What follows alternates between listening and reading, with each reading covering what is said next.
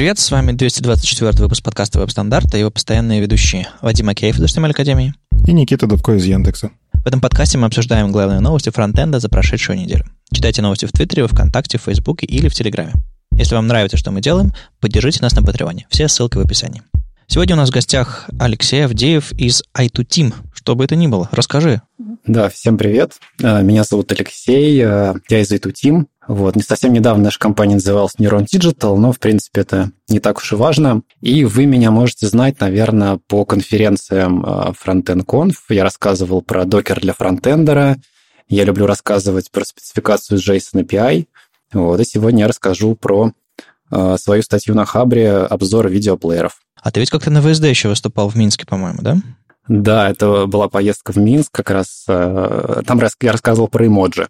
Кстати, тоже такая достаточно... Ты же говорил, что правильные эмодзи. Да, я говорил, что правильные эмодзи, но типа это не устоялось, поэтому можно эмоджи, эмодзи. А, все меняется, все меняется. Ладно, что у нас с событиями? События у нас-то есть? Событий немного. На самом деле есть только один анонс. Яндекс Субботник пройдет онлайн 25 апреля. Мы уже про него говорили в прошлом выпуске, но наконец-то появилось расписание того, что там, собственно, будет. Как обычно, индексоиды будут рассказывать про то, что у них, про что у них болит, как они это решали. Про обновление стека я точно знаю, про что это. Это переезд огромного сервиса э, Яндекс Поиск на новый стек из обычного JS в TypeScript плюс React. Про TypeScript на самом деле аж целых три доклада. Вова Гриненко еще расскажет про автоматизацию тестирования, как принято в Яндексе. И я даже тоже подготовлю доклад про то, как CSS-стили, в принципе, тоже могут замедлять вам загрузку, и как сделать так, чтобы эта самая загрузка проходила достаточно быстро. Ну и еще такой маленький тизер. Пока есть время на досуге чего-нибудь поделать, э, решил сделать маленький генератор ивентов в календарь веб-стандартов. Просто периодически возникает вопрос, а как какое-то поле заполнять? Есть, там даже у нас целая инструкция, по-моему, есть. Если у вас двухдневное, введите через дефис и так далее. Все это валидировать достаточно непонятно зачем, если можно это автоматизировать. В общем, я планирую вот сейчас быстренько сделать такой маленький генератор, Э, Вадим, пустишь в репозитории веб-стандартов? Да ты там вроде бы участник организации, поэтому просто молча заходи. А, ну хорошо, тогда принесу. А, ну и в целом open source все как мы любим, поэтому будут предложения, приходите. Я думаю, когда ивентов станет больше, будет полезно генерировать это все на лету. Это что, я, получается, теперь буду заходить и просто принимать pull реквесты внимательно не читать их? Ну, внимательно читать не помешает, я же могу ручками поправить ямлик. Но, да, генерировать теперь можно будет с меньшим количеством ошибок. Роботы отнимают у нас работу. Это не роботы, это те, кто их программирует. А, окей. Можно, можно добавить какой-нибудь линтер еще для вот этих YAML файлов. Ну вот это как раз вопрос. Э, можно линтить потом, и давать по рукам людям, либо вообще исключить ошибку из момента создания, создав э, генератор. То есть тут как бы два подхода. Линтить, конечно, тоже можно, потому что генераторы тоже ошибаются, наверное, или можно что-нибудь обойти или что-нибудь не туда ввести. Но мне кажется, если будут маски на полях и вообще генератор, который правильно зашивает это все в файл, кажется, и тесты не нужны будут. Это серии битва ESLint против Pretzer. Да, да, да. Что выбрать? Надо будет сразиться. Я как-нибудь зайду в генератор Никиты и попробую сделать, попробую его сломать, короче, сделать событие, которое не работает. Ну, ты же сможешь потом его и пофиксить, если захочешь. Да, да, тем интереснее. Мы тут недавно жаловались, что Safari отключает сторонние куки и вообще плохо себя ведет а, с выходом а, Safari 13.1. И я еще говорил, что типа, а где change-логи, а где вообще? И тут change-логи подоспели. Я не знаю, сколько там, неделя прошла. Или, ну, очень они такие неоперативные в этом смысле, но и на том спасибо. Но больше всего спасибо, конечно, за то, что релиз большой, там много чего накопилось. Э, ну, видимо, это типичное их такое весеннее, весеннее обновление, как обычно. То есть у них два релиза в год. Так вот, э, промежуточный релиз 13.1 принес нам следующее. Во-первых, они из-за того, что э, iPadOS обновился с поддержкой мышей, тачпадов и всякого такого, они теперь говорят, что да, у нас теперь будут проходить события кликов и тачей, поэтому мы рекомендуем вам использовать Pointer Events. И в Pointer Events вы можете разобраться, где там что. Очень хорошо, особенно от компании, которая к Pointer Events относилась очень скептически. А Web Animations API Они долго-долго его запиливали, по-моему, не знаю, год шло это делали даже больше. Потихонечку-потихонечку за флагами держали, и наконец-то вот все. Web Animations API, возможность делать анимацию на JavaScript, прям вот нативную, не топы и лефты смещать, а нормальную клевую анимацию. Плюс они обновили свой инспектор для анимации, чтобы он отображал все состояния, можно было там перематывать, э, ставить паузу и все остальное. Ну, то есть, как бы, когда все стало готово на 100%, выпустили. А если вспомнить, как э, релизили Web Animations API в Chrome, а они сначала типа запилили Web Animations API и сказали, мы его поддерживаем. А потом посмотрели на тесты, и там типа 30 или 20% поддержано. Инструментов отладки нет, но работает. Следующая итерация. Поддержали там 30%, там 40-50%, и потихонечку продвигались. Я вот не знаю, какая, какой подход лучше. Вам, ребята, как, что ближе, как разработчикам? Чтобы вот по кусочкам понемножку или все сразу и с хорошими инструментами? А, но мне нравится вот как раз progressive enhancement. То есть такой подход, когда ты э, разбиваешь по каким-то этапам, даешь какой-то способ проверить, поддерживается или не поддерживается, и постепенно добавляешь. Вот. И в противоположность как раз вот этот эффект большого взрыва, когда ничего нет, а потом все есть, он такой более серьезный, что ли. Вот мне он меньше нравится. Но мне нравится подход Хрома, когда они дают попробовать поиграть в канарейки. Они, по, по сути, говорят, что канарейка — это то, что может вполне себе измениться. Не опирайтесь на это. Есть, конечно, недобросовестные разработчики, которые, о, все, в канарейке работает, поехали в прод. Так, понятное дело, делать нельзя. Но разработчики пробуют, разработчики оставляют свой фидбэк, и уже за счет того, что канарейка, по-моему, у нее три месяца разницы, если я не ошибаюсь, то за три месяца можно как-то подтюнить эту опишку или вообще отменить ее, и в целом уже когда это доезжает до пользователей, там вид более-менее приличный, приятный для использования и достаточно стабильный. Не, мне нужно здесь уточнить. А, в Safari Technology Preview Web Animations API был все время, пока они э, это все экспериментировали. То есть сначала был выключен даже в Safari Technology Preview, потом включили только там, то есть в стейбле не было. А в Chrome в стабильной версии появился недоделанный Web Animations API, насколько я помню. Без инструментов инструментов и частично сделанный. То есть он, он появился в стабильной версии. Э, не за флагами, не за... Может быть, за префиксами, но... Вот я сейчас сходу не скажу точно, но э, я помню э, как раз э, Рома Дворнов там пару лет назад, как только этот Web Animations API начал появляться, он э, смеялся у себя где-то там в докладах, типа, ну, говорят, что Web Animations API поддерживает, показывает спеку, показывает уровень поддержки, говорят, ну, это, это комедия какая-то. Ну, спека же большая, по факту это как тот же самый Гудини, про который я люблю рассказывать. Он тоже огромный, это целый набор спецификаций. Но если хочется попробовать хоть что-то, хотя бы маленькую часть, которая уже делает добро, то почему бы вот 20 этих процентов, которые уже работают, уже делают, и там есть полифил даже на это, а, это уже можно попробовать, этим можно упростить разработку и даже какие-то более крутые интерфейсы делать. Ну, то есть я не вижу в этом подходе ничего плохого.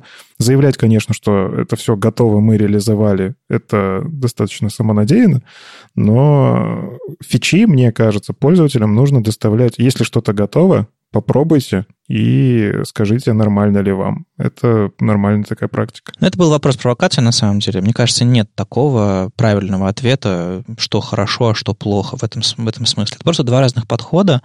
Safari продолжает разрабатывать все фичи только так, то есть серьезно, все за флагами, все спрятано, а раньше этого не было. Мне еще из этого релиза на самом деле понравилось, что они э, продвигают свою платформу дополненной реальности, AR, и, собственно, они уже постепенно готовят разработчиков, что смотрите, мы скоро добавим вам прямо в браузер и сможете поиграться. Это как раз то, что есть только у них, и это, скорее всего, связано как раз с тем, что это интеграция нативная с iOS, в которой встроено это все. Но в целом это достаточно новая, необычная штука. А, и здорово, что здесь они как раз-таки предупреждают значительно заранее, а не когда это выйдет, вот, и нате, мы сделали. Но они последние пару лет делают хорошие штуки для разработчиков, э, предупреждают, рассказывают, но ну, реально, есть очень хорошие примеры со стороны э, Chrome, со стороны Mozilla и там Edge и Microsoft. И Safari до них все еще очень далеко. Не знаю, может быть, там два с половиной человека над этим работают, может быть, это не, не приоритет. Ладно, э, пожаловались на Safari, хватит. Э, давайте поговорим, что у них хорошего. Вот, вот ты сказал, вот этот у них дополненная реальность, асинхронный клипборд. Resize Observer. Да-да-да. У них еще этот, тот самый наш любимый нулишка Lacing есть. мне, как любителю HTML, я снова в спеке просмотрел один атрибут очень клевый, называется Enter Key Hint. То есть это подсказка о том, что сделает кнопка Enter, если вы нажмете ее в форме. То есть, если вы замечали, ваши мобильные браузеры умеют э, в нативных приложениях говорить, типа, это будет готово, это будет э, отправить, это будет найти, это будет перейти, и, в общем, вот такие вещи. И там есть несколько значений, описанных в спеке Enter, Done, Go, Next, Previous, Search and Send. И э, теперь вы можете указывать как именно трансформировать клавиатуру, что именно браузер будет подсказывать пользователю. То есть вы не указываете конкретные действия, которые будут происходить. Это вам нужно делать либо типом кнопки, либо каким-то JavaScript обработчиком. Ну, в общем, зависит от ситуации. Но в целом это такое интерфейсное. Это как э, атрибут input mode, который вместо типа поля позволяет задавать клавиатуру, которая показывается. То есть тип поля может оставаться текст, но вы пишете input mode и нумерик, например, и э, вам переключится клавиатура на цифровую, например. Мне интересно, интересно, кстати, вот про вот это вот атрибут HTML Enter Key Hint. Добавили туда 7 вот этих вот ключевых слов, которые можно использовать. Enter, done, go, next, previous, search, send. И такое ощущение, что э, разработчикам будет хотеться больше. Вот я думаю, что не будет достаточно семи вариантов Хочется на кнопку Enter повесить еще что-нибудь, например. Я, я вот не знаю, как они это собирали. Скорее всего, это просто такой э, мэппинг на возможности операционной системы. То есть то, что в системе поддерживается на клавиатуре, то и выводится. Например, я бы не хотел, чтобы сайт управлял текстом на моей клавиатуре. Мне бы хотелось, э, ну, потому что это, это потенциально может э, привести к каким-то нехорошим вещам, потому что это все-таки системный интерфейс я вполне себе вижу, что этот атрибут может принять какую-то абстрактную строку в какой-то момент, а не просто э, фиксированное значение. Но посмотрим. Прекрасная штука Shadow Parts. Если вы занимаетесь веб-компонентами, вы, я думаю, танцуете, потому что это классный способ настраивать те части вашего веб-компонента, которые можно оформить простыми псевдоэлементами, которые появляются у этого блока. А, появилась медиа-фича Dynamic Range для глубоких этих самых цветов P3, которые там шире, чем RGB. В общем, а, с CSS много всего хорошего тоже появилось. Еще интересно, меня вот удивило это Security Improvements, то, что общение по протоколу TLS-1 и TLS-1.1 теперь будут показываться как not secure. Ну, уже все браузеры так умеют, они просто догоняют. Да, у меня просто такое ощущение, что я проболел какой-то участок этой истории. Такое ощущение, что вот прям совсем недавно все говорили, переходите на HTTPS, Let's Encrypt и все остальное, а тут уже оказывается, что какой-то из TLS протоколов, э, то есть SSL, я так понимаю, вообще уже э, не котируется, какие-то TLS версии тоже уже не работают, и такое ощущение, что это произошло как-то очень быстро. А у меня как-то уже в голове по умолчанию HTTPS, HTTPS, я, я уже, э, для меня, ну, то есть э, гугловская пропаганда сработала, я смотрю на HTTP, и у меня глаза сужаются, как у Фрая, я так думаю, что это здесь не то. Мне даже бейджики подсказывать не нужно в адресной строке, я уже сам вижу, что тут не так. Я недавно зашел на сайт, и у меня там не работала подстановка паролей из хрома. Oh. И я генерировал пароль, пытался добавить его в Chrome, и ничего из этого не работало. А потом я как раз заметил, что вот он загружен не по безопасному протоколу, и просто Chrome очень начинает э, плохо работать с такими сайтами. Ну, что значит плохо? Он как раз хорошо с ними начинает работать. Ну, типа, он, он их гнобить как будто начинает, э, и эти сайты страдают в нем прям вот чувствуется. Ну, дырявые сайты должны страдать, я думаю, это так. И короткой строкой наш любимый Chrome или нелюбимый Chrome, как вы к нему относитесь, неважно. Он э, вслед за блогом э, Microsoft Edge рассказал, что наконец-то, наконец-то мы, благодаря нашим партнерам из Microsoft, выкатываем новые, обновленные, э, редизайненные и улучшенные контролы форм, а, начиная с обычных текстовых инпутов, у которых э, и кнопок, у которых будут э, контрастные аутлайны на, на, любом, на любой подложке, заканчивая навороченными color-пикерами и вот этими всякими штуками, э, календариками, у которых появятся иконки, доступность клавиатуры и все остальное. То есть наконец-то, спустя долгое время игнора, встроенные в браузер фичи, э, которые я всем регулярно продаю как самые доступные самые клевые. Наконец-то по-настоящему некоторые из них стали прям доступные, удобные, еще лучше, еще больше. Потому что раньше э, были ситуации, когда можно было сделать какой-нибудь кастомный календарик э, лучше, чем он, был встроен э, в браузер, что, мне кажется, не должно, не должно такого быть. Просто потому что, ну, это такие референсные реализации. Так что клево. Наконец-то все эти приветы Windows XP в виде прогресс-баров уйдут, и мы сможем наконец-то некоторые контролы просто не оформлять, потому что они будут выглядеть прилично, и дизайнеры такие, ну ок, интегрированную операционную систему. Мечта просто. Ну и мы уже обсуждали в прошлых выпусках, и когда это появилось еще в канарейке, я еще раз акцентирую внимание, что, кажется, это действительно здорово, что Chromium проект разрабатывается не только гуглами. То есть эти фичи втащили ребята, которые разрабатывали Edge, они сделали это для того, чтобы у них Windows это хорошо смотрелось в какой-то мере, но по факту это хорошая фича, которая сейчас раскатится по всем Chromium, которые есть, а их очень много, и везде станет более-менее хорошо. То есть это такая классная коллаборация таких крупных достаточно корпораций. Мне еще в этом блоге очень понравилось про то, что они улучшили э, доступность фокусного кольца, вот этого фокус-ринг, вот этой э, голубоватой обводочки, которую так не любили дизайнеры. Вот, они пытались всячески убрать, э, застилизовать, и вот вроде как дизайнеры сделали по дефолту достаточно красивый стиль фокусного кольца. И, возможно, возможно, Диза теперь будут к нему относиться лояльнее и оставлять в том виде, в котором он есть. Он такой теперь черно-беленький, классный, на мой взгляд. Да, мне, мне, я буду очень рад, если дизайнеры перестанут э, так, так сильно бояться этого аутлайна. Более того, а, разработчики Firefox посмотрели, судя по всему, на этот блокпост и такие, хоба, и завели себе ишью. Я ретвитил себя там в Твиттере, что ребята из Firefox собираются внедрить тот же самый аутлайн, потому что сейчас в Fox outline, он такой, не в тех местах он рисуется иногда, и иногда он стремновато выглядит, то есть он, по-моему, на черном фоне практически пропадает, на белом еще более-менее. В общем, а, браузеры, вот видите, конкуренция даже вот в этом смысле, вот в эту сторону работает. Типа, а мы хотим как в хроме. Поговорим немножечко еще про JavaScript. Доктор Аксель Раушмайер, человек, который публикует, наверное, самые подробные релиз-ноуты спецификации ECMAScript, а у спецификации ECMAScript могут быть релиз-ноуты. В общем, он обновил свою статью у себя в блоге о том, что какие фичи будут находиться в ECMAScript версии 2020. Там, на самом деле, нельзя сказать, что какие-то вещи такие неожиданные. То есть, э, собственно, Аксель, он говорит, что ECMAScript, не смотрите по факту на цифру, не смотрите на эти числа там 2020, 2030, это не так важно.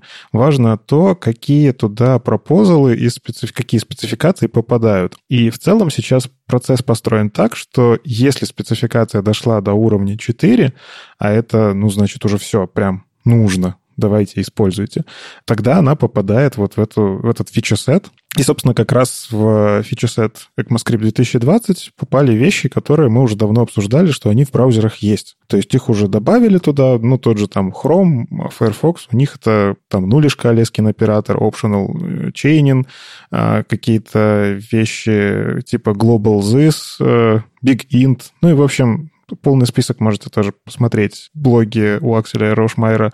Мы ссылочку приложим в шоу-ноуты. В общем, тут скорее про то, что, кажется, ECMAScript развивается достаточно быстро, достаточно стабильно, и уже процессы налажены гораздо лучше, чем это было до ECMAScript 6.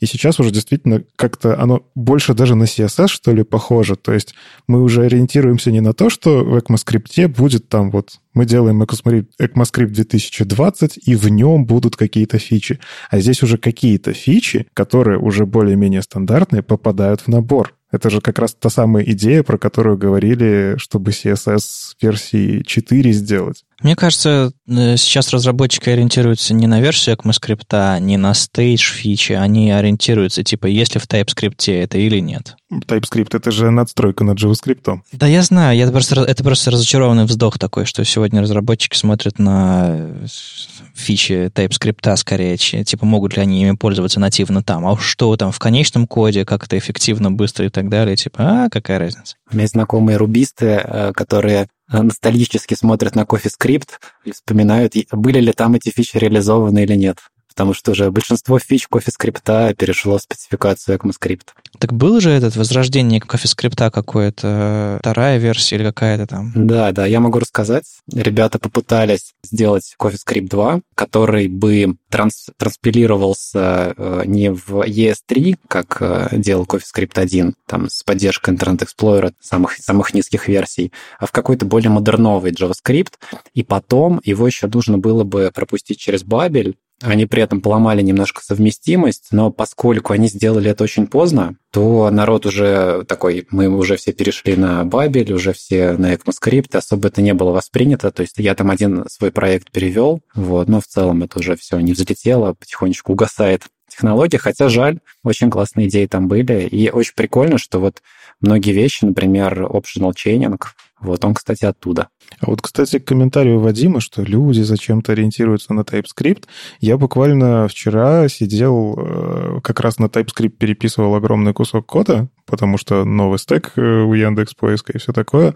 Но я делал это все в песочнице, то есть я собирал классы какие-то, собирал там какие-то вещи, ну, именно под TypeScript с дженериками, и смотрел, во что это собирается в итоге в JavaScript, в нативном. Так вот, там на самом деле различий-то не так уж и много. Ну, то есть TypeScript, он тоже влияет на то, как развивается ECMAScript. Эти вещи из ООП приходят в JavaScript, и это, это по-моему, классно. Не, я к чему говорил, что люди не интересуются очень часто, поддерживать этот браузер что-то или нет. Они смотрят просто на, типа, можно ли эту синтаксическую фичу использовать в том окружении, которым, в котором пишу я. А во что оно будет э, транспилироваться в итоге, а насколько это, от этого увеличивается код и ухудшается там перформанс, еще что-нибудь такое, ну, как бы какая разница. То есть это мне по DX удобнее, а как там будет UX, ну, нет, не очень. Ну, в общем, просто поворчал немножко. Ну, есть проблема, да, что кто-то вот не умеет писать код, который работает прямо в браузере, вот, а ориентируется на более какие-то высокоуровневые абстракции. То есть тут, тут зависит, конечно. И, ну, есть плюсы, соответственно, да, TypeScript, он привносит какие-то полезности и, на мой взгляд, ускоряет развитие, то есть какие-то пропозалы могут оттуда переползать вполне. А вот ты как э, человек, который примерно понимает, что такое CoffeeScript, э, ты э, есть ощущение, что фичи CoffeeScript все переехали в ECMAScript, или все-таки что-то осталось и не вошло? Да, что-то осталось, не вошло. Там был оператор for in, он работал немножко по-другому, более более понятно, что ли. То есть он перебирал range, который шел после ина. Но вот optional chaining был очень полезен там. Потом, а, поскольку это рубишная такая тема, вот, э, не переползли конструкции. Ruby, он язык, который очень хорошо проговаривать. То есть там, например, чтобы сделать 5 итераций, ты пишешь 5.times. Э, и дальше блок кода, который итерируется. Вот и в CoffeeScript там были конструкции типа or, and, вместо, соответственно, двух амперсандов и двух пайпов. Вот. А, и в итоге код на CoffeeScript, он в каком-то э, виде мог читаться. Вот. В JS такого нет, но я когда переполз, я достаточно быстро привык, и я считаю, что это не нужно привносить. На мой взгляд, все фичи, которые вот прикольные, они переехали. И это, кстати, тоже пример классной коллаборации. Ну, то есть э, рубисты — это люди с альтернативным взглядом. Там как бы точку запятой ставить не обязательно, на табуляциях программируешь и все такое. И у меня просто было в жизни три месяца Руби, когда нужно было писать этот код прям настоящий. И это классное альтернативное видение на то, как некоторые фичи могут быть реализованы. Ну, то есть JavaScript, он развивался вот так, как он развивался, и если бы он изначальные его идеи никто не критиковал, то, кажется, клевых фичей мы многие бы не получили. Это еще раз э, демонстрирует нам, что разнообразие помогает нам всем. Ну, эволюция такая, да. Да-да-да, больше проектов, больше альтернативных мнений, больше попыток что-то улучшить и изменить. Даже тот самый TypeScript, на который я сейчас ворчал, он, а, несмотря на то, что он а, для некоторых становится домом родным, и тот же самый JSX и так далее. Ну, то есть всякие альтернативные синтаксисы, в которых вы пишете JS, но, но не совсем. Они все так или иначе а, меняют а, а, взгляды людей, а, позволяют им попробовать что-то новое, и потихонечку-потихонечку эти же люди начинают писать всякие пропозалы, чтобы на чистом JavaScript делать похожие вещи, например. То есть я не, не надеюсь, э, прям что-то совсем JSX не попадет в, в ECMAScript э, в прямом виде, а вот э, какие-то идеи оттуда может быть как-нибудь, когда-нибудь.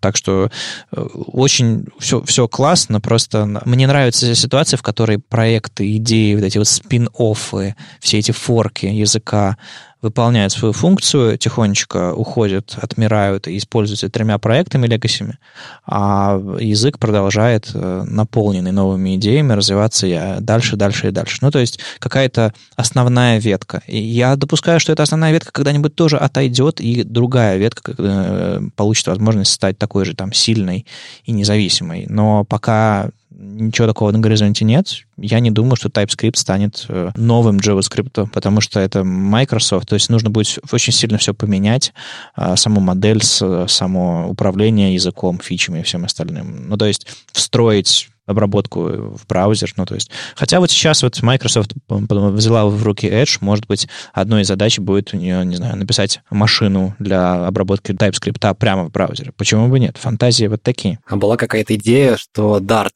будет в браузере работать? Никто не помнит? Помню, помню что-то про это говорили. Но вообще по поводу эволюции, я считаю, что тут еще важно, чтобы фичи умирали. То есть если фича добавляется там из какого-то другого языка в стандарт, важно, чтобы вот была возможность ее убить по несостоятельности какой-то. Иначе просто язык замусорится, и у нас будет опять тоненькая книжечка Good Parts, вот, которая сильно тоньше, чем э, вся все возможности. Но я не думаю, что из-за обратной совместимости. Если код был хоть раз использован, в интернете есть сайт, который на нем работает, на этом коде, и у нас шансов мало. Другое дело, что нужно так проектировать возможности языка, чтобы даже если там какие-то есть неиспользуемые части, чтобы они не мешали, то есть они просто есть в языке, и ты их не используешь. Меня не тревожит, что в русском языке 200 тысяч слов. Я не знаю все, все эти слова. Да, интересное сравнение. Я еще хотел спросить, полазил по вот этой э, записи в блоге, и, соответственно, вот э, где написано апдейт, там можно по ссылке перейти на GitHub, где зарелизили, поставили релиз на ES, ES 2020 кандидат, и написано, что в июне ее еще должны опрувнуть, вот эту вот релизную штуку, то есть она еще как бы кандидат, ее должны опрувнуть, хотя уже это все в браузерах есть, как вот это вот согласуется вы? Там как бы целый флоу, про который, кстати, рассказывал Сережа Рубанов на веб-стандартах в Петербурге, если я не ошибаюсь. TC39, комитет, который отвечает за именно вот эту ECMAScript спецификацию, он уже опрувнул. То есть у них там написано TC39, 2 апреля дал добро. Но там есть еще ассоциация большая, которая должна принять это э, вот именно в, в ECMA. Ну, то есть я не специалист по тому, как этот флоу там работает, но по факту это уже все, уже можно использовать, как бы TC39 опрувнул. Угу. То есть просто должны провести банкет по случаю успешного релиза. Да, мне кажется, ребят просто съедутся, э, пожмут руки и отметят это дело. И продезинфицируют их после этого. Ну, естественно. Мы давненько не обсуждали, что нам должны дизайнеры. А они нам что-то должны? Да, конечно. Мы же, мы же тут это элита IT, а дизайнеры это просто... Нет, все, э, все по-другому. Э, просто вопрос, э, должны ли дизайнеры писать код, он такой, как я, моя любимая фраза, должны ли дизайнеры есть хлеб? Ну, наверное, должны, если хотят. Должны ли программисты дизайнить? Да, ну, мне, мне кажется, если человек называет себя программистом, наверное, ему лучше не дизайнить. Просто потому что это несколько дистанцированные друг от друга области, но все, что угодно. Нравится, делайте. Вот это мой подход. А тут э, статейка вышла на смешинге про из двух частей, как дизайнеры должны учиться кодить. То есть для себя автор уже на этот вопрос ответил. Он дизайн-менеджер в, какой-то компании в Лос-Анджелесе, и, в общем, для него этот вопрос давно решен. Видимо, всех своих дизайнеров он учит писать код или требует от них на входе подобные знания. И его статья делится на две части. В первой он объясняет, как пользоваться терминалом и а, текстовыми редакторами, а во второй части он уже углубляется в такие вещи, как Git, HTML, CSS и некоторые инженерные принципы. По-моему, третьей части не ожидается, и этого, мне кажется, достаточно. В целом, эм, я прям сходу вряд ли рекомендую эту статью реальному дизайнеру, просто потому что, на мой взгляд, она сумбурная, и там накиданы какие-то принципы а, от человека, который скорее инженер, чем дизайнер сам по себе, либо уже забыл, каково это быть человеком, для которого графический редактор — это дом родной. То есть э, статья, на мой взгляд, неудачная. Но почему мы здесь ее обсуждаем? Потому что, мне кажется, это хороший повод об этом поговорить. Расскажите про ваш опыт, ребята. Э, как ваши дизайнеры, которые, с которыми вы работаете, э, относятся к коду, и какие у вас принципы вообще в компании приняты? В текущем месте или, например, предыдущих, допустим, местах? Ну, довольно известный факт, что дизайнеры в Яндексе умеют писать код, то есть это требование, что ли. И я с ним согласен в какой-то мере. Ну, то есть, мне кажется, дизайнеры не должны писать продакшн-код, потому что для этого есть разработчики. Это как раз те люди, которые... Потому что ты им не доверяешь. Нет, я на самом деле я безумно доверяю нашему дизайнеру, который вот у нас в команде, он у нас периодически просто он приходит с какой-то идеей, смотрите, я придумал, и вот вам CSS-код, как это сделать. Я вам и селекторы подобрал, и вот уже CSS написал. Пожалуйста, просто проверьте, все ли правильно. Это, ну, потрясающе, и он иногда приносит очень классные идеи. Вот я вроде верстальщик с опытом, а он показывает, что можно немножко по-другому, и говорит, я это уже проверил, это уже работает. Ну, то есть он прям идет в тулзы и там проверяет. Вот. И это значительно ускоряет внедрение этой фичи. Почему? Потому что дизайнер уже понимает, как работает браузер, он уже залез в браузер и проверил, его идея, она будет ли вообще работать и сможет ли верстальщик это реализовать. Это очень круто, это очень крутые знания. С одной стороны, дизайнер, да, он, по идее, не должен быть ограничен каким-то браузером, он должен придумывать классные вещи, а уже задача разработчика это реализовать. Но в то же самое время это экономия. Э, то есть ты хочешь чтобы фича попала быстрее, и придумываешь что-то безумное, разработчик тратит там месяц, чтобы это твое безумие реализовать, или ты делаешь какую-то маленькую фичу, проверяешь, что она работает, и все, она уже там, через два дня она уже в проде. Мне кажется, это круто. Дизайнер действительно должен понимать, как работает браузер, он должен знать возможности. А, ограничивать себя, конечно, ни в коем случае этими возможностями не надо. Ну, то есть дизайнеры все-таки это люди про творчество, и классно, что они видят мир немножко по-другому. Но когда когда дизайнер понимает, что есть HTML, что есть CSS, и что с ними можно сделать, мне кажется, он может просто более технически правильные вещи придумывать. Слушай, а ты вот ты что ты думаешь по поводу э, того, с чего стартовал а, Пол а, Ханаока? А, он первую свою статью начал с терминала. Как ты думаешь, дизайнерам нужен терминал, чтобы начать разрабатывать? Вот это тоже меня немножечко так э, удивило, потому что он показывал на самом деле достаточно такие вещи, которые не каждый разработчик у себя использует, там типа кастомизация терминала через OMZSH и там как это грепать файлы на баше писать, что какие-то хелперы, которые переименовывают тебе файлы. Ну? Ну, не знаю. Это, кажется... Ну, то есть даже не все разработчики делают. Зачем это дизайнерам? Не очень понимаю. Мне больше вот вторая часть статьи понравилась, где вот он уже действительно больше про код говорит. Ну вот инженерные принципы, на мой взгляд, это, это, это какой-то перегиб, плюс э, система контроля версий в случае какого-нибудь GitHub десктопа просто не нужна. То есть, э, мне кажется, дизайнерам в консоли коммитить, в общем, не нужно. Им нужно просто понять саму идею, что код хранится, и можно его э, делать его итерации, делать ветки, чтобы пробовать идеи, а потом возвращать все в основную. Ну, то есть, мы еще об этом поговорим чуть дальше. Но в целом, как-то он... Э, ну, то есть, он берет свой опыт и, и универсализирует его до того, что все дизайнеры должны, на его взгляд, это уметь. И мне кажется, его опыт сложно назвать универсальным. Тут еще такой вопрос, что и дизайнеры тоже бывают разные. То есть, мне кажется, что дизайнер, который целится в то, чтобы выиграть какой-нибудь, не знаю, CSS Awards, который прям вообще какую-то безумную фигню придумал, он не должен знать CSS ни в коем случае, потому что он просто не нарисует ничего подобного, потому что он знает, будет знать ограничения, кросс-браузерность, перформанс и все остальное, и скажет себе, господи, да я никогда подобное... Мне даже никакой фантазии не возникнет, потому что я знаю, как тяжело это будет реализовывать. А люди, которые делают интерфейсы типа индексовых, информационные интерфейсы, чаще всего, а, да, им нужно понимать ограничения, чтобы они думали про, про удобство, чтобы они думали про реализуемость. Даже не то, не то что про реализуемость, скорее про, про то, как принято в браузерах и как они работают. Мне в целом не нравится само слово «должен». Ну, то есть вот мы начали вообще это обсуждение, а должен ли дизайнер знать там, как работает браузер? Ну, э, давай просто заменим его слово на, на слово «стоит». Стоит ли дизайнеру писать код? Стоит ли дизайнеру ограничивать себя CSS, если он пытается челлендж какой-то придумать для что-то новое, невероятное? У меня ответ простой. Дизайнер не должен и ему не стоит, в принципе, знать ничего. А вот хороший дизайнер, он, если что, для себя разберется. Это точно так же, как хороший разработчик он разберется и в принципах дизайна для того, чтобы на одном языке разговаривать со своими смежниками, чтобы понимать их и чтобы как-то, ну, как специалистам быстрее и эффективнее работать.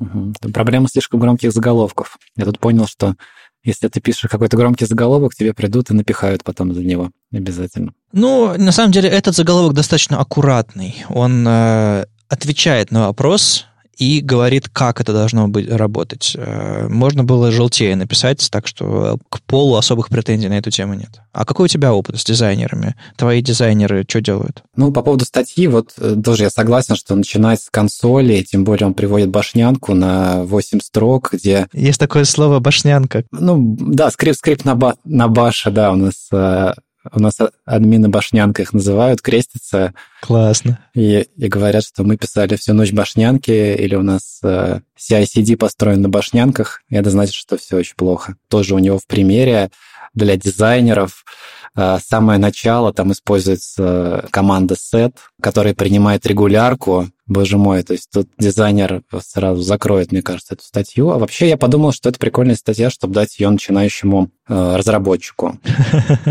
То есть для дизайнеров не очень, для разработчика норм. Да, я думаю, перебор.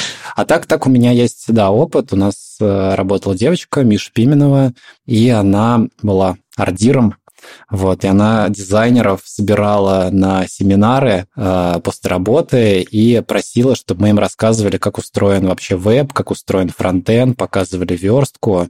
И, наверное, если бы я писал такую статью, то я бы вообще не про вот эти вещи рассказывал, я бы рассказывал там типа серии, чем фронтенд отличается от бэкэнда что такое HTML и чем он отличается от CSS. Но, в принципе, здесь про это есть. То есть гид вообще нафиг, э, терминал, баш тоже нафиг, не знаю. И так, да, еще есть прикольный дизайнер Женя Катышев, он рассказывает историю, я, правда, не знаю, правда это или нет, что он приходит, ему верстальщики говорят, что мы так сделать не можем, а он в CodePen это делает, приходит и говорит, вот, смотри, все работает. Ну, я, я слышал такие истории про, от дизайнеров, э, которые умеют на CSS, что иногда они приносят своим фронтендерам решения, и им приходится ре, реализовывать. Поэтому, в частности, хороший навык для дизайнера это, это еще навык убеждения, типа, что ж ты мне врешь, мерзавец, можно сделать. Ну да, то есть взял сам на код Penny, сделал, показал, это очень круто. То есть вот это да, а знать терминалы гид, наверное, не обязательно совсем. Мне еще понравилось э, то, что он упоминает в самом начале первой части про low code, такой вариант.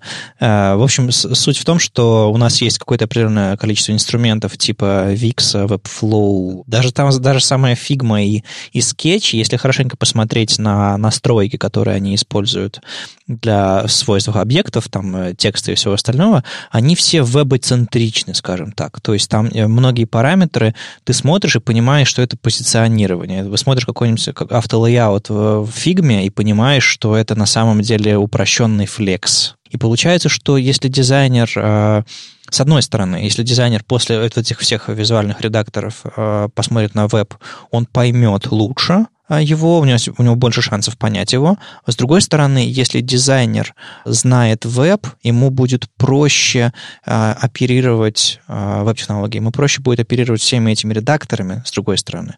потому что они все так или иначе отталкиваются от веба, поскольку веб — это целевая платформа для них. То есть вот этот еще интересный, вот этих полувизуальных инструментов. Более того, в самых крутых полувизуальных инструментах, я только что термин придумал, полувизуальный инструмент, в общем, в самых крутых этих полувизуальных инструментах есть возможность написать код, который сделает то, чего эти инструменты не могут, поскольку эти инструменты все, по сути, конструкторы. То есть они делают только то, что их научили делать разработчики.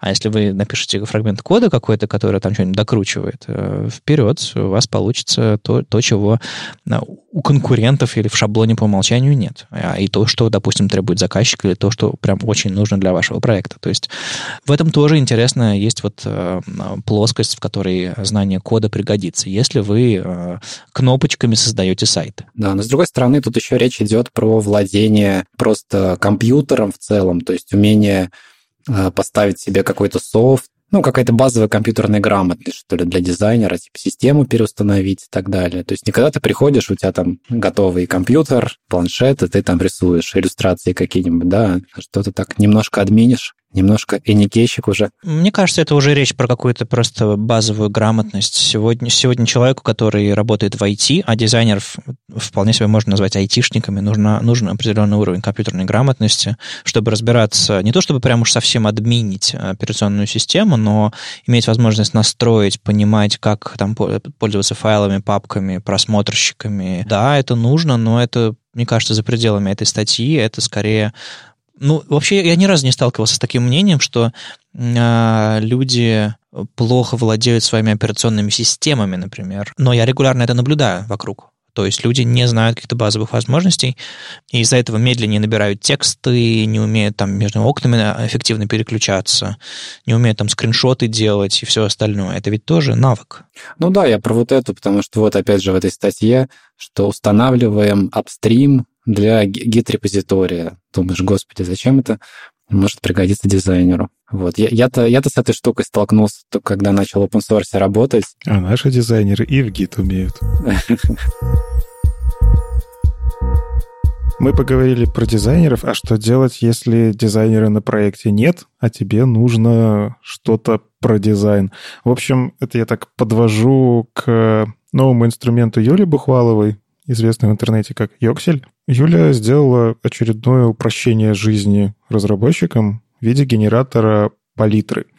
А если у вас есть какие-то базовые цвета, которые вот вам как-то нравятся, вы где-то на каком-то сайте, возможно, это подобрали, есть куча всяких генераторов, а часто бывает, что палитры, как правило, они такие, ну, достаточно предсказуемые. Вы делаете цвета на 20% ярче, на 20% темнее, и вот ваша палитра с акцентами и так далее. В общем, э, как часто Юля делает, если у нее возникает какая-то задача, которая, наверное, чаще, чем один раз приходится делать руками, она пишет классные инструменты, которые бери и пользуйся. Генератор называется тема. Мне почему-то хочется назвать тема. Все, что вам нужно, вставить какой-то код в виде констант. Причем здесь вы можете использовать как CSS переменные, так и less SAS переменные. Все это поддерживается. И на выходе вы там немножечко покрутив ручечки, сколько вам нужно оттенков э, и в каком формате даже RGB, HEX, HSL, вы получите полноценную палитру которую просто берете, вставляете в константы, в CSS-константы в своем коде и используете. Очень классный инструмент. Я, наверное, тоже... Вот я уже присмотрел, добавил в закладки, и когда буду под проекты писать, я прям буду использовать. Ну, я как-то привык генерировать подобные палитры руками, потому что все-таки, ну, не всегда это прям вот с такой точностью бывает, что типа на 20%, на 30%. Иногда хочется подкрутить под конкретную ситуацию, но для чего-то простого, э, да, вполне вполне себе может сработать.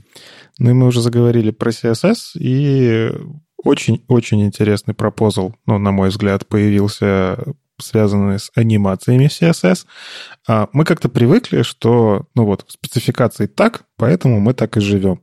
А что у нас спецификации? У нас время задается всегда в секундах, а кейфреймы задаются в процентах. То есть мы каким-то образом ограничиваем там animation duration, ставим, например, 10 секунд, и потом процентами начинаем подбирать как же эту анимацию сделать там более физически обоснованной и прочее-прочее всякие штуки. А, даже на самом деле э, вот вспомнить захотелось Юлю Музафарову с ее потрясающими демками, там, когда у тебя на экране целый мультфильм рисуется, а на самом деле Юля рассказывала, что ну, достаточно сделать просто там, не знаю, animation duration 30 секунд, вот весь ваш сценарий того, что будет происходить, а затем подбираешь проценты и по маленьким кадрам начинаешь делать вот эти самые анимации. Ну, Юля творит настоящее безумие, потрясающее безумие в вебе, но здесь какой, какая суть пропозала? А давайте все поменяем. То есть в кейфреймах начнем писать секунды, и animation duration ставить как раз-таки в процентах. То есть по факту восприятие немножечко такое, что, а так можно, а так нужно вообще. То есть вы можете в кейфреймах написать, что на первой секунде у меня будет применяться такой стиль, на четвертой секунде будет совсем другой. Ваш кейфрейм, он будет как этот такой базис, как шаблон, вы этот шаблон принимаете там условно за 100%, и во всяких animation duration, animation э, time scale, еще такие можно штуки, вы указываете, что хочу, чтобы эта анимация была там в два раза быстрее или в три раза медленнее. И в целом самое забавное, что это вполне себе несложно затащить потом в Web Animation API, и даже для этого уже какие-то полифилы можно писать вполне себе. Ну, то есть полифил это действительно не так уж и сложно пишется. Блин, кажется, очень клевая идея. Это вот когда ты смотришь на свою привычку и понимаешь, а может было и не так уж удобно, кто что по этому поводу думает. Угу. Да, я посмотрел, что уже написали на SAS, Миксин, для того, чтобы это делать.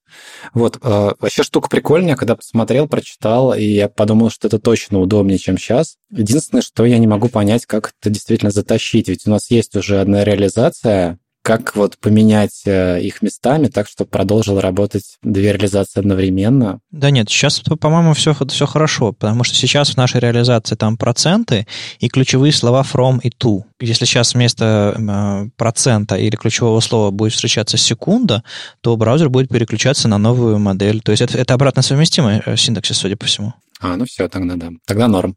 Прикольная штука, да. Я бы хотел. Я лайкнул даже. Официального процесса пока не пошло, ничего, какой-то э, жаркой дискуссии нет, но Фантазай, э, человек, от которого, или от которой, скорее всего, будет зависеть, куда это все будет двигаться дальше, она CSS-спеками много занимается, поставила лейбл CSS Animations 2, и ждем, ждем обсуждения. Мне кажется, Алексей и Никита, если тебе нравится эта идея, если вы зайдете, оставите комментарий, да, мне нравится эта идея, я буду использовать это в своем коде, это может помочь идее Э, выжить. Поэтому давайте просто зайдем и кроме сердечек еще добавим слова, и, может быть, даже какие-то примеры кода приведем, как мы пытались обойти эту ситуацию. В общем, надо и Юли кинуть, потому что она тоже подобной, подобными штуками занималась. Мне кажется, такую штуку нужно кинуть Ане Тюдор, которая да, действительно да, да. сможет еще не только сказать, я втащу это в свой проект, она еще покажет, я втащу вот в эту демку, вот эту демку, и смотрите, как у меня код станет лучше, потому что ее демки, кажется, вот подходят почти под любую спеку, где можно показать, вот здесь станет хорошо. Я когда думаю про анимации, на самом деле, у меня точно так же в голове. На второй секунде у меня должно быть вот так. А уже как это потом превратится в проценты, Потому что сейчас процесс создания анимации какой? Ты придумываешь всю анимацию, создаешь ей целиком весь таймлайн, и только после этого ты начинаешь придумывать. Ага, значит, так, 2 секунды от 10 — это 20%. Значит, ставлю здесь кейфрейм 20%. А по факту я хочу сделать какую-нибудь длинную штуку, я начинаю писать, окей, одна секунда вот столько будет, 2 секунды столько-то, на 5 секунд вот это. И я не ограничен вот этими местами процентами. Ну, то есть даже как-то, ну, творить приятнее, что ли. Угу. Ну, я так понимаю, что еще помочь можно тем, что написать э, плагин для PostCSS. Вот тут написан плагин, э, миксин для SAS, то можно для PostCSS написать. Еще я подумал, что можно конвертер написать из, одно, из одной нотации в другую. Ну, как раз PostCSS плагин, по сути, таким конвертером и станет, поэтому да. Ну, кстати, да, да, да, вот, вот можно его добавить. Его тут нету. Кто хочет в open source, включиться сразу в CSS VG Drafts, вот можно что-то такое предложить. Вперед, наши дорогие слушатели, прекрасный шанс войти в историю. 9 марта вышла на Хабр-Хабре статья. Мне ее посоветовал наш сисадмин э, Михаил Жучков почитать. Называется она «Пожалуйста, перестаньте рекомендовать GitFlow». Это перевод автор оригинала Джордж Стокер. Вот. Но суть в том, что а, очень многие увлекаются способом работы с гитом, методологией, такой как GitFlow. Вот, она довольно-таки старая и стала популярна, если я не ошибаюсь, лет 10 назад. Вот, и суть в том, что помимо GitFlow есть более простые способы работы с гитом, и многие про них не знают и тащат для какой-нибудь маленькой библиотеки или, скажем так, для проекта, в котором они в одиночку работают, вот весь GitFlow с э, веткой мастер, dev, фичер, бранчами, релизными, ходфиксами и так далее. Вот. Он сам по себе прикольный, но суть статьи в том, что он подходит не везде. Вот. И вот э, в этой статье как раз есть примеры, где он не подходит, и альтернативы, которые вы можете использовать. Вот он рассказывает про две альтернативы, и есть такой некий опросник, вопросы, отвечаешь на них и понимаешь, подходит тебе GitFlow или нет. Это как нужно выпускать журнал для программистов и делать там опросники. Подходит ли вам GitFlow? Типа, типа тест, да. Какая ты методология работы с гитом? Класс. А, я, прочитав статью, понял, что я, оказывается, пользуюсь GitHub Flow, а не GitFlow, как выяснилось. А, и я думаю, большинство из, из проектов, которые вокруг меня, это тоже GitHub Flow. Поскольку все, они хостятся на GitHub, GitHub провоцирует на этот Flow и не подсказывает, и не, не просит ничего другого. То есть суть, суть очень простая. То есть ты видишь, ты все-таки заводишь фичи-ветку, но потом как бы ты тестишь в этой фичи-ветке все, ну, максимум в какой-нибудь стейджинг там деплоишь это все, а потом вмерживаешь обратно в мастер и поехали. То есть ветка умирает, уходит, и очень простой процесс. То есть там нет всех остальных сложностей, а, которые на, на, на схеме страшно и нарисованы. Я не уверен, эм, достаточно ли простой GitHub Flow, чтобы его рекомендовать. Просто это то, к чему я привык, это то, чему мы учим наших студентов, допустим, на втором уровне верстки. То есть на первом уровне верстки они сидят и просто коммитят в мастер, что, в принципе, уже неплохо. Думаю, что это, это тоже должен быть какой-то флоу с каким-нибудь названием, такой вот, когда ты просто в мастер коммитишь, и в целом все работает. Ну да, то есть э, я сам то есть у меня нет никакой священной коровы, если, то есть я, допустим, я не мержу свои pull реквесты Если я понимаю, что я буду мержить свой pull request, а, я просто комичу в мастер. Ну, когда я, я один на проекте или там несколько человек на проекте, но э, сейчас им занимаюсь только я, например. Но как только появляется у проекта больше, чем один человек, мне кажется, вот, вот этот GitHub Flow вполне себе оправдан. Никита, Яндекс большая компания. Как, вот, как там у вас с GitFlow? Все по харду? Не, ну начнем с того, что у Яндекса есть своя система контроля версий. Называется ARC. Да, но у нас тоже есть, конечно же, GitHub. И у нас, я не знаю, у нас даже и не GitHub Flow, и не Git Flow, у нас что-то свое, хотя в целом, в целом оно напоминает немножко. У нас есть отдельный репозиторий, в котором по факту лежит мастер, и в этом репозитории как бы из него идут релизы. Вот. Туда никто коммитить не может. Ты туда можешь отправить только pull request из форка. Форка для разработки. По факту мастер, он такой достаточно чистенький. Все, что в него попадает, это уже ветки оттестированные, полностью проверенные, то есть надежный код, который как-то э, зеленый э, транк, так называемый. То есть это не тот же репозиторий, это именно форк. Ага. То есть, то есть, то есть есть понятие апстрима и вот это все. Да, поэтому у нас апстрим, origin, вот это вот все, я же говорю, даже дизайнеры это все понимают потому что нужно это уметь. А, а, а ты знаешь, почему не просто ветки, а почему именно форки? Ну, я пришел, так и было. Но, кстати, это вполне себе логично. Ну, то есть э, ветка мастер, если она лежит в том же самом репозитории, конечно, там есть возможности это ограничить, чтобы никто не мог туда в ветку мастер ну, да, э, коммитить, да. но, кажется, унести это вообще во что-то отдельное и хранить отдельное хранилище только как-то зеленых комитов, которые хорошие, это правильно. А разработчики могут у себя там играться как хотят, э, всякие песочницы заводить. Э, у нас, опять же, в pull реквестах понятное дело, куча всякой автоматизации, куча всяких проверок.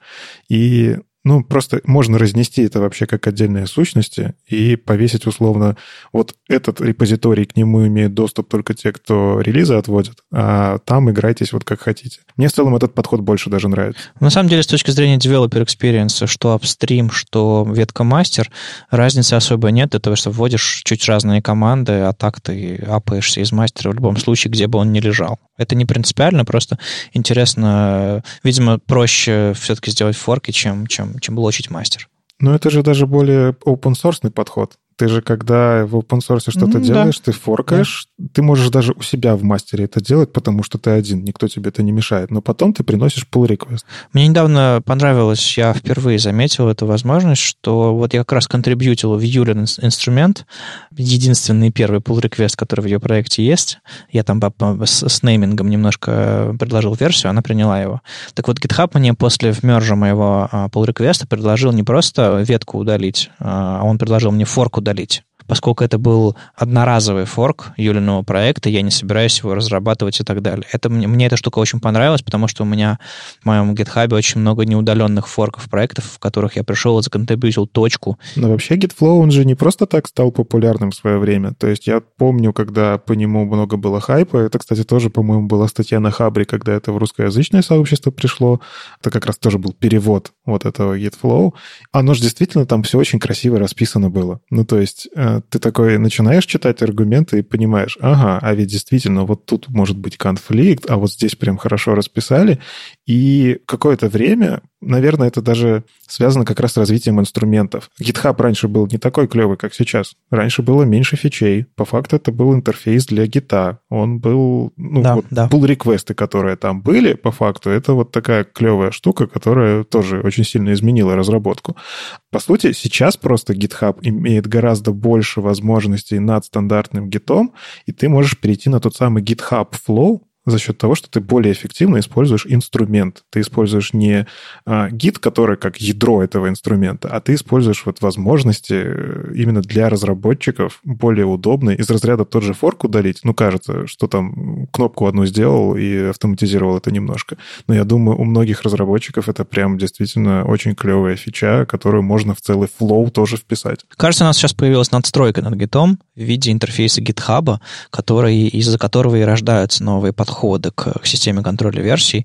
А, более того, я не просто пользуюсь GitHub как, как интерфейсом для pull реквестов я очень часто пользуюсь GitHub как редактором кода. То есть я захожу, нажимаю на карандашик, когда я уже в браузере, вместо того, чтобы идти, форкать, там еще что-то делать. Если я понимаю, что я могу сделать это одним комитом, вот когда стейджинг э, появится в GitHub, то есть можно будет закоммитить, застейджить, пойти э, подредактировать еще застейджить и объединить это все в один pull request.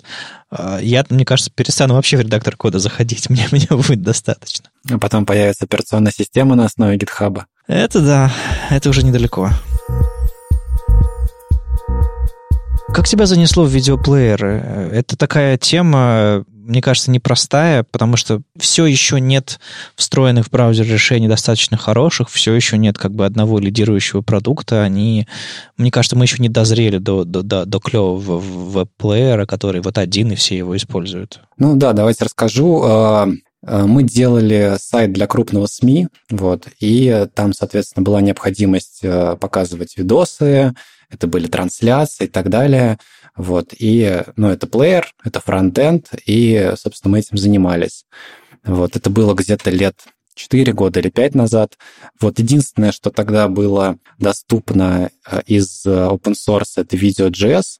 Вот. И еще тогда я наткнулся на Java Player. Вот он тоже, кстати, в статье описан. Вот, мы сначала взяли Java Player, стали его использовать э, бесплатно, потом нам сказали, что с вас 5000 долларов в месяц или там, или 50 тысяч долларов в месяц. Мы такие, воу-воу-воу. Вот, и быстро съехали на open source, э, на Video.js. И вот спустя какое-то время у нас э, возник проект, вот, сделать свою э, видеоплатформу. До этого еще было много видеоплатформ. В общем, сейчас такое время, что вот опять же люди сидят по домам, э, видео кинотеатры. И вот эта тема, она достаточно актуальная. То есть э, я когда начал разбираться, начал смотреть, вот, очень много э, по этому, по всему какой-то информации, много статей. Вот. Но вот такого обзора его не было достаточно давно. Вот. Какие-то обзоры русскоязычные попадались там 5-6-летней давности. Я подумал, что, э, ну, во-первых, мне нужно было предоставить руководителю какую-то отчетность по вот этому ресерчу, который должен быть сделан, и я подумал, что а прикольно, я сразу в Markdown на HackMD Ion все это наберу, я уже какое-то время его использовал, вот, покажу, и там сформировалась такая заметка, интересная. Вот я подумал, что, блин, прикольно. Давай-ка ее в статью. Плюс этих обзоров давно не было. Я недавно читал статейку, по-моему, где-то на, на BBC э, в их блоге было, что они долгое время пилили собственный плеер, то ли iPlayer он назывался, то ли, ну, что-то такое. Вот прям собственный СМИ запилили свой собственный плеер, то есть, который отвечал всем, всех стандартам там, доступности, удобства и всему-всему-всему остальному. А недавно они вот, собственно, у себя в блоге написали, я сейчас сходу не нашел статейку, э, что мы делали, делали, а потом такие, а, к черту, будем хранить все на Ютубе. Потому что ютубовский плеер э, в нынешнем своем состоянии соответствует всем требованиям, которые им нужны. То есть они говорят, мы сейчас берем iFrame с ютубовским плеером, э, добавляем ему title, и все, нам норм. Леша, а зачем вообще вам действительно понадобился прям кастомный плеер? Почему нельзя использовать какие-то либо платформы уже готовые, чисто под видео, там, не знаю, тот же самый Vimeo, у них тоже классный плеер. Ну, YouTube, возможно, по каким-то причинам там, понятно, заказчик не хочет.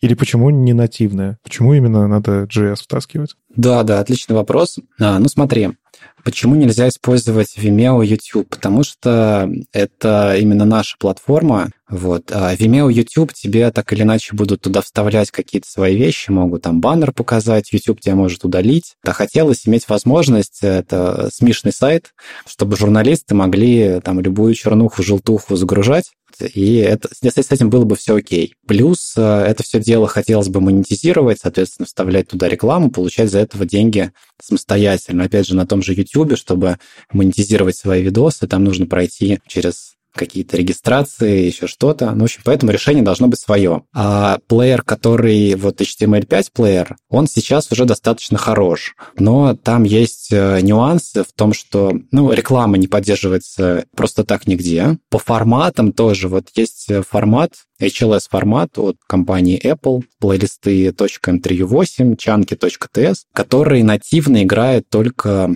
в Safari, ну, в продуктах Apple. Не Google Chrome, ни Firefox его не поддерживают, и как раз поэтому появились всякие JavaScript продукты. Вот есть отдельно библиотека hls.js, мне как раз в комментариях про нее написали. Это отдельная библиотека для того, чтобы добавить возможность поддерживать вот эту вот технологию, а это одна из самых популярных технологий для стриминга. Кстати, вот когда вы смотрите какое-то видео в интернете, да, вот многие про это не знают, думают, что это просто какой-то видеофайл. На самом деле это стрим, с большой вероятностью, который порезан на чанки, э, запихнут в плейлисты, сконвертирован под разные качества. И, в общем, всю эту штуку тоже нужно как-то уметь обрабатывать. Нативные плееры во многих браузерах это делать не умеют. Ну, просто я слышал про подход, когда ты берешь по факту нативный плеер, у тебя нативный плеер как минимум умеет играть MP4, эм там есть э, даже статья у злых марсиан, как сделать видео, которое будет играть вообще везде.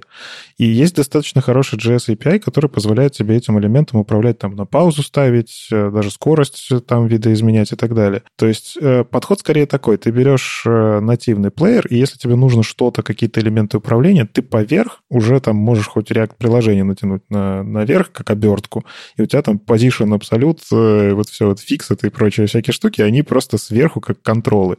И мне этот подход, он вполне себе кажется, почему бы и нет, но я так понимаю, тут скорее вопрос про скачивание вот этого контента. Если оно лежит в видео, ты его всегда можешь сохранить, а когда у тебя видео JS, у тебя больше контроль над потоком. Я правильно понимаю? Нет, не совсем. Вот как раз Вадим сказал, что э, компания отказалась писать свой плеер. Там помимо того, что просто раскидать контролы и JS их дергать, еще дофигища работы, которую просто невозможно потянуть разработчикам. Это из серии была статья, вы наверняка видели, что сейчас невозможно написать свой браузер, потому что слишком много уже спецификаций технологий. Вот тут то же самое. Очень сложно написать э, свою библиотеку для поддержки всех вот этих вот потоков возможных, которые бы работала везде, со всеми полифилами, со всеми... Тут, кстати, тут тоже есть возможность э, принимать кодированные видео. И именно речь про то, чтобы работало везде. То есть вот я не, не помню, не читал, по-моему, что писали злые марсиане. Скорее всего, речь все-таки идет про какой-то конкретный набор браузеров, чтобы это работало везде. Вот. Нет, там используется просто элемент видео, и у него, так же как у Picture, есть э, сорсы. Ты указываешь, что есть такой формат и вот такой файл, который... Там, кстати, точно так же есть медиа-выражения, которые говорят э, размеры этого видео, и там даже качеством можно как-то управлять. Ну, то есть это все уже есть в браузере. И туда MP4 файл передается. том или ином кодеке, да. Там есть универсальный инструмент, э, типа рецепт, как при помощи FFmpeg сконвертировать в максимум, и если тебе хочется, ты можешь еще сорсы подставить какие-то другие. Слушай, ну прикольно, да. Скорее всего, эта штука, она как раз в итоге к этому и придет. Спека и стандарты, они вбирают в себя многие вещи, вот. И плеер, вот, например, Plir, он как раз активно использует вот этот вот HTML5 э, движок, но все равно в любом случае поверх него придется что-то дописывать. То есть вот эти контролы докидывать, делать рекламу, еще какие-то свои штуки, которых еще нет в стандартах. То есть ты вот используешь какой-то десктопный плеер, там, VLC, и вот он классный, ты к нему привык. В вебе все равно он такой попроще, а туда хочется еще затащить каких-то вещей. И тут вопрос в том, что ты тратишь там месяцы на то, чтобы все это написать, протестировать, либо берешь какой-то уже готовый. И... Ну, то есть это достаточно сложно. Вот ребята из Гугла, они делают Шака плеер, и, ну, если посмотреть, там очень много кода, много работы. Я в прошлом году на Google I.O. смотрел э, доклад от дизайнеров Шака плеера, и они рассказывали про то, как они интерфейсы делают конкретно, как они его там дизайнят, что они, что они с ним делают. И надо будет дать ссылочку на этот доклад, довольно, довольно прикольный. И он, ну, там, конечно, и технологии есть, и не только дизайн. Ну, как бы они мне плеер продали. То есть у меня не было задач, связанных с этим плеером, но э, мне понравилось, как они к нему подходят, и прям вот большой клевый продукт. Почему в вашем случае не Shaka Player? Да, я, короче, у меня э, первый вариант э, ресерча был такой, что типа все берем Shaka Player'ом, потому что мне он тоже продался отлично. Он такой свеженький, от Гугла, э, все такое новое. Я уже не хотел просто брать Video.js, потому что он, ну, скажем так, немножко запах. Вот у нее какие-то вещи уже прям пахли. Но в итоге вот мы уперлись в том, что нам нужна была хорошая работа с рекламой, а Шака Плеер, он немножко не про это. То есть тут именно ребята работают над тем, что поддерживать MPEG Dash, поддерживать HLS, поддерживать э, зашифрованные видео. Вот у них еще есть киллер фичи, это о том, что видео грузится, сохраняется в индекс от DB, и потом можно его офлайн смотреть. Вот. А у нас была важна монетизация. И там, конечно, мне ответили, написали, что вот есть у Гугла библиотечка. Вот. Нет пока примера, как она работает. То есть она, может быть, не работает вообще. И у них в родмапе типа сделать пример. Поэтому я побоялся. А Visual.js, например, там все это уже давным-давно втащено